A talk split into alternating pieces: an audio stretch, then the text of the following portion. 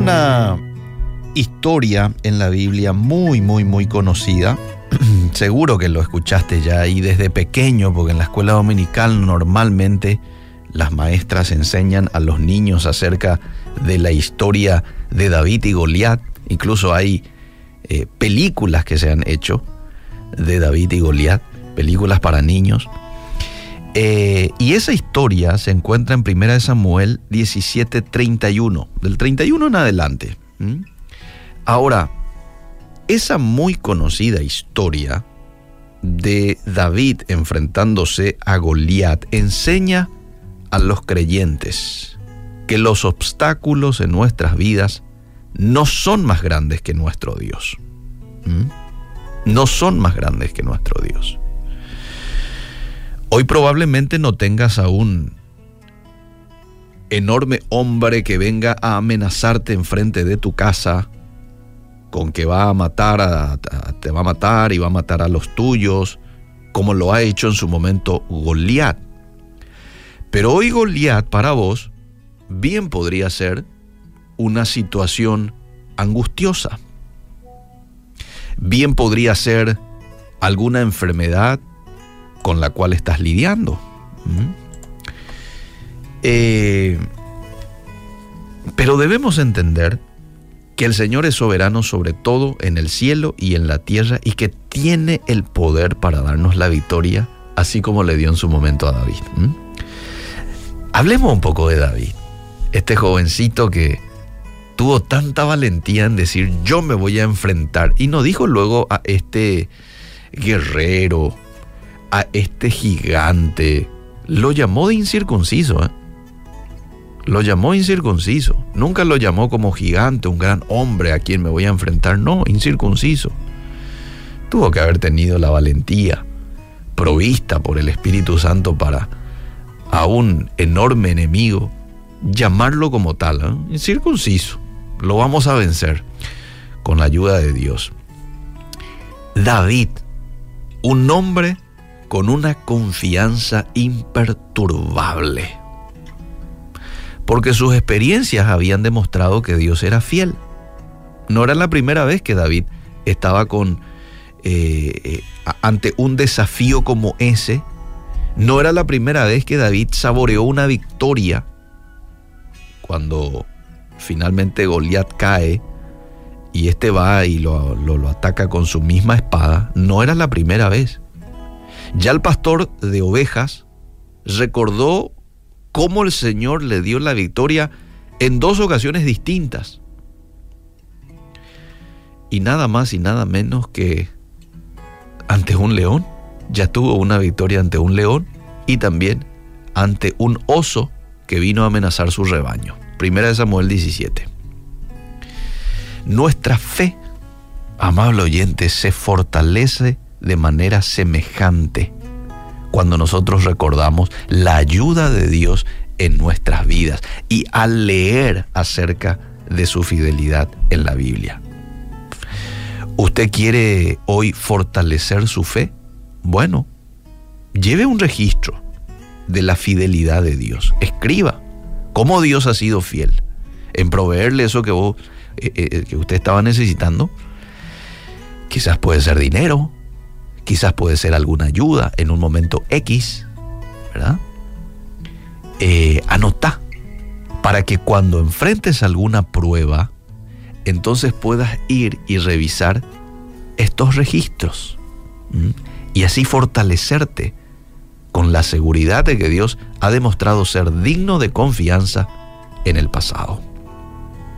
Confiar en el Señor, amable oyente, nos da la valentía para enfrentar nuestros gigantes.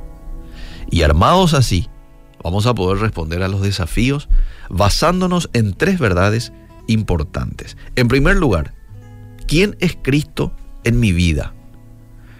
¿Quién es Cristo en tu vida? ¿Es nuestro Salvador? ¿Es nuestro proveedor? ¿Mm?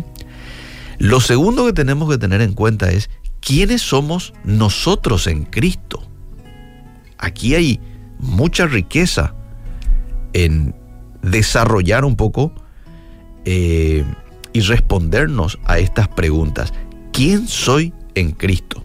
Somos hijos adoptivos de Dios, seguros por la eternidad y con la presencia del Espíritu Santo en nuestras vidas. Por eso es que podemos decir confiadamente, soy un hombre completo, tengo todo, no me hace falta nada. Y en tercer lugar, lo que tenemos en Cristo. ¿Qué es lo que tenemos en Cristo? La promesa de acceso directo a ese Dios creador de todo, al Todopoderoso. ¿Mm? ¿Quién soy en Cristo? ¿O quién es Cristo para mí? Es mi Salvador, es mi proveedor. ¿Quién soy en Cristo? Soy su hijo adoptivo, seguro para la eternidad, con la presencia, es decir, el sello del Espíritu Santo en mi vida. ¿Y qué tengo en Cristo? La promesa de acceso directo al Todopoderoso. ¿Cuál es tu Goliat hoy? Aquello que con tus fuerzas no vas a poder vencer. ¿Ya lo identificaste? Bueno, entonces quiero desafiarte ahora. En vez de fijar tu atención en ese Goliat, en ese obstáculo, comenzá a enfocarte en la grandeza de tu Dios, en la grandeza del Todopoderoso. Y tenemos la promesa de la Biblia de que si confiamos en Él y le obedecemos, su Espíritu Santo nos va a equipar para enfrentar ese problema y nuestra fe lo va a glorificar. Entonces hoy haces muy bien en tomar la decisión orarle a Dios y decir, tomo la decisión de confiar en ti y de obedecerte, a pesar de los obstáculos que se puedan presentar, a pesar de que a veces me parezca, me parezca a mí de que mi idea es la mejor, voy a obedecer porque es lo mejor para mí.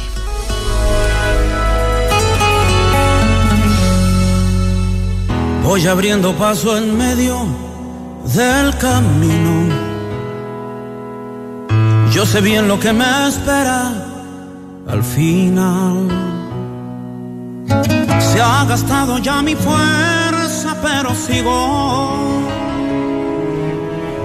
Tengo la mirada puesta en tu verdad y voy creyendo en ti, confiando solo en tu palabra y voy creyendo en ti, pues tú peleas mi batalla creyendo en ti. Es con tu fuerza que se rompen las cadenas.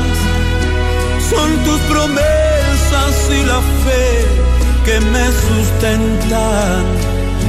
Siempre estaré creyendo en ti.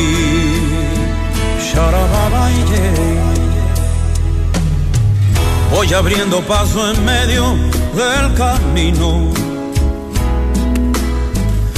Hay montaña que me pueda detener. Tú vas derribando enfrente mi enemigo. Sigo con mi frente erguida y cantaré que voy creyendo en ti, confiando solo en tu palabra y voy creyendo en ti, pues tú peleas mi batalla creyendo en ti. Es con tu fuerza que se rompen las cadenas, son tus promesas y la fe que me sustentan, siempre estaré